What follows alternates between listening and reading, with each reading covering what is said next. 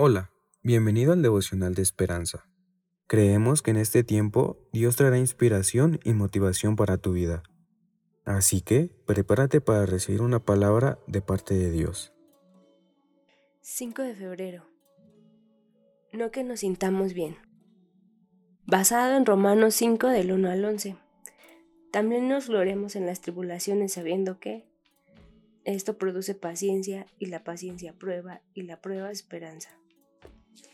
El autor nos dice, narra la historia de Daniel.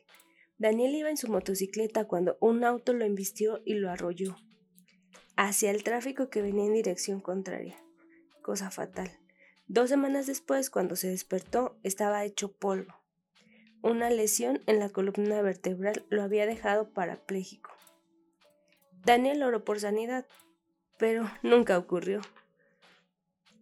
Cree que Dios en su compasión le ha enseñado que el propósito de esta vida es ser conformados a la imagen de Cristo. Pero no físicamente, sino en carácter, en su sabiduría. Lamentablemente, esto no ocurre cuando todo es de color de rosa, sino cuando la vida es dura, cuando somos obligados a depender de Dios en oración para simplemente llegar al final del día. El apóstol Pablo explicó dos beneficios de estar bien con Dios. Uno es perseverar y el otro es regocijarse en el sufrimiento. Romanos 5, 3, 4. No es un llamado a soportar el sufrimiento estoicamente o disfrutar del dolor, no para nada, sino es una invitación a confiar firmemente en Dios. El sufrimiento sumado a Cristo desarrolla paciencia y la paciencia prueba y la prueba esperanza. Todo surge de creer que Dios no nos abandonará, sino que caminará con nosotros a través del fuego y en el futuro. Dios calma nuestro dolor y nos ayuda a crecer en él.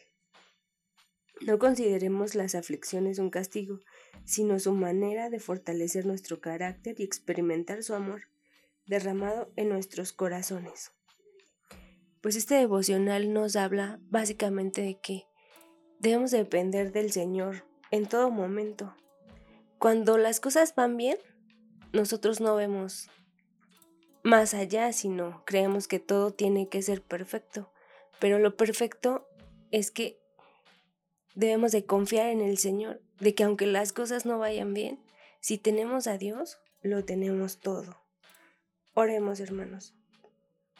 Dios, te pido que en este día nos ayudes a poder, pues, ver que nuestro estatuto eres tú. Ayúdanos a tener paciencia, ayúdanos en cada prueba y muéstranos el propósito de cada una de las cosas que estamos pasando. En el nombre de Jesús. Amén. Esperamos que hayas pasado un tiempo agradable bajo el propósito de Dios. Te invitamos a que puedas compartir este podcast con tus familiares y amigos para que sea de bendición a su vida. Puedes seguirnos en Facebook, Instagram y YouTube como Esperanza Tolcayuca. Hasta mañana.